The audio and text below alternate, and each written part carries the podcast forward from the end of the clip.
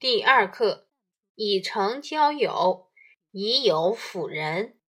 经典原文：取善辅仁，皆资朋友。往来交际，迭为主宾。而我同心，曰金兰；朋友相知，曰利泽。东家曰东主，师傅曰西宾。父所交游，尊为父职；己所共事，谓之同袍。心智相符，为莫逆；老幼相交，曰忘年。文景交，相如与廉颇；总角好。孙策与周瑜，交期相投；沉重之与雷毅，稽蜀之约；渊博之与巨卿，与善人交，如入芝兰之室，久而不闻其香；与恶人交，如入鲍鱼之肆，久而不闻其臭。幼学琼林。词语注释：一、辅仁，帮助成就自己的仁德，《论语》有以有辅仁之言。二、叠，轮流。三、金兰，《周易系辞上》说：“二人同心，其利断金。”同心之言，其秀如兰，后用来称友情的坚固。四、利泽。相连相通的两个虎爪，《周易》对卦说：“利则对，君子以朋友讲习。”后用来比喻朋友间的互相切磋。五，东主西宾。古时招待宾客，主人为东，客人为西，所以称主人为东主。师傅即老师，居客位，所以称西宾。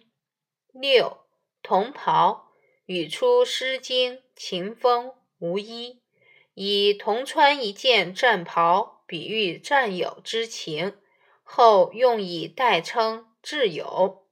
七相符，相辅相通。八相如、廉颇，战国时期，蔺相如和廉颇同在赵国为官，相如是文官。廉颇是武官，两人交情深厚，相互扶持，不计私利，共同保卫赵国的利益，被人称为文景之交。九，孙策、周瑜。孙策和周瑜是童年的玩伴，自幼结下深厚的友谊。两人后来共同创立吴国，孙策成为国君。周瑜做了大将军，而他们的友情终身不变。种角，古代的儿童把头发扎成两只髻，像牛的两只角，后用来代指童年。十，陈重、雷毅，两人都是东汉的名士，曾同窗读书，结为好友。当地郡守推举陈仲去任官，陈仲就让给雷毅；当郡守举荐雷毅，雷毅就让给陈仲。在名利面前，两人以友情为重，互相谦让。当时人们称赞说：“交妻自谓坚，不如雷与陈。”交与妻都是贞洁之物。借来形容亲密无间的友谊。十一，元伯、巨卿。东汉的范巨卿与张元博是同学，分手时约定，两年后的某一天在张家相会。到了约定日期，元伯在家杀鸡为肴，煮黍为饭，而巨卿果然从千里之外按时赶到。后人就以鸡黍之约代表朴实诚信的友谊。十二鲍鱼、咸鱼、干鱼，气味腥臭。四店铺。原文意义：吸取他人的长处来培养自己的德行，这些都要借助于朋友。朋友之间的交际，你来我往，轮流做着主人和宾客。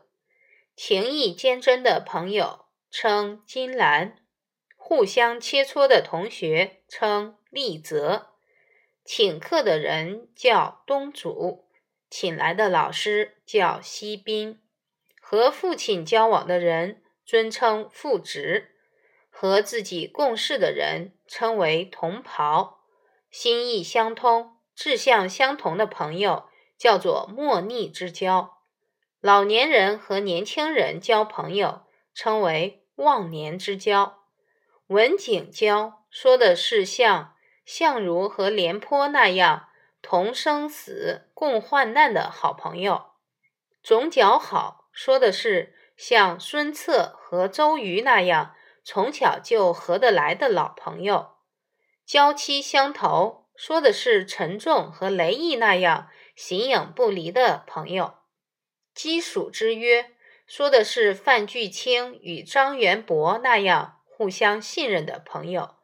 与好人交朋友，就像进入满是香草的屋子里一样，时间长了，你也会变得一样芬芳，而觉察不出它的香味。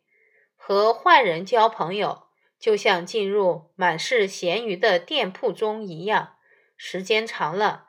你也会变得一样恶劣，而觉察不出它的臭气。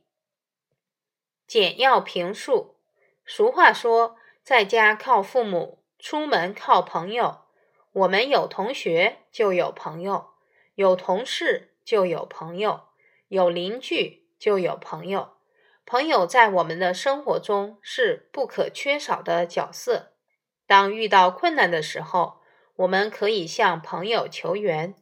当有了收获的时候，我们愿意与朋友分享。在我们心情郁闷的时候，朋友会坐在身边，静静的听你倾诉。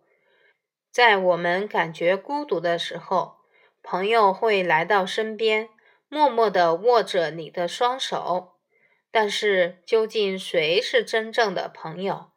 依然是我们常常要面对的生活难题。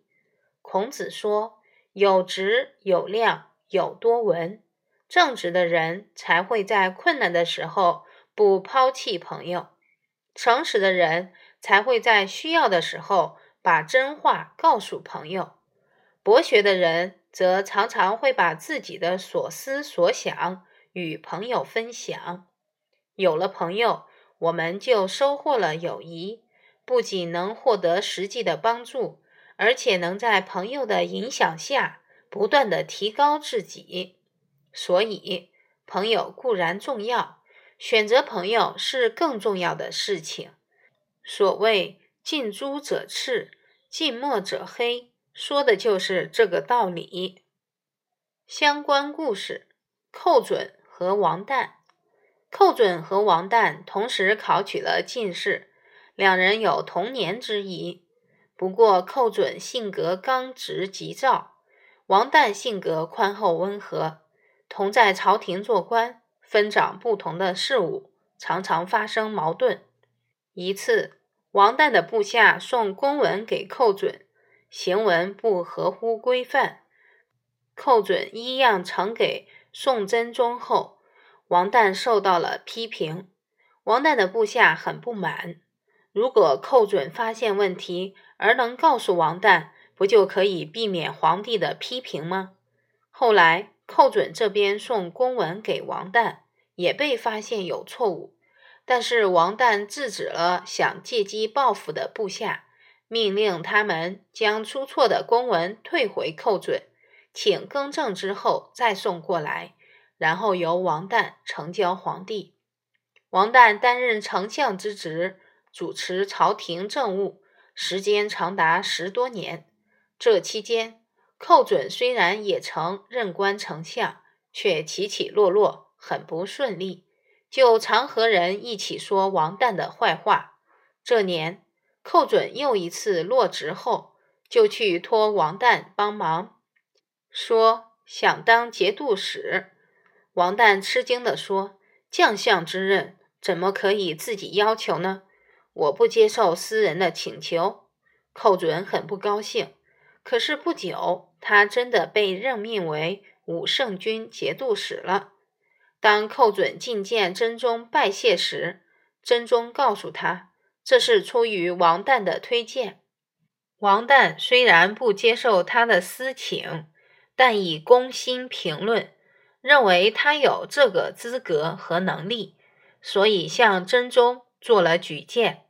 寇准深感惭愧，从此与王旦。交往更加诚恳。